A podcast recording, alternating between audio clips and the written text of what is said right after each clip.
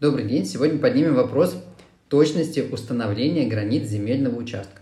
Почему именно этот вопрос поднимем? Потому что если ваш земельный участок как раз такой, у которого границы не установлены в соответствии с действующим законодательством, то есть границы как бы есть, но их точность, она противоречит требуемым нормам. Ну, например, а, существует такой закон, а, я скажу, вот он рядышком даже был, да, приказ 23 октября П 0393 Росреестра. В общем, если вкратце, то там есть такая табличка, в которой указано, что земельные участки, расположенные в землях населенных пунктов, должны иметь нормативную точность 0,1. То есть погрешность отклонения точки, вынесенной в натуру, может составлять 0,1 метра, да, 10 сантиметров. То есть это может быть и к северу, к югу, ну, грубо говоря, вот такой вот радиус берем, 10 сантиметровый. И это как раз вот та самая погрешность.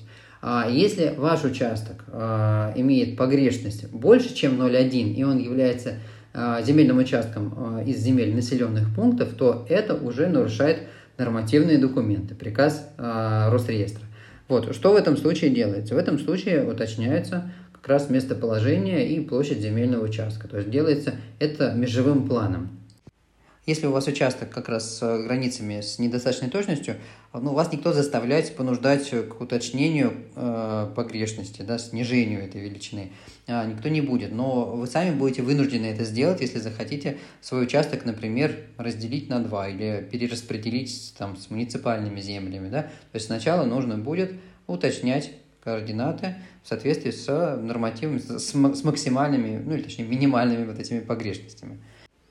Ипотечность сделки также вынуждает уточнять координаты. А ни один банк э, не примет в залог земельный участок, точности границ которого не установлены в соответствии с действующим законодательством. А, кстати, в выписке из ЕГРН об этом будет написано. И это, ну, скажем так, не самый лучший показатель по привлекательности объекта к продаже.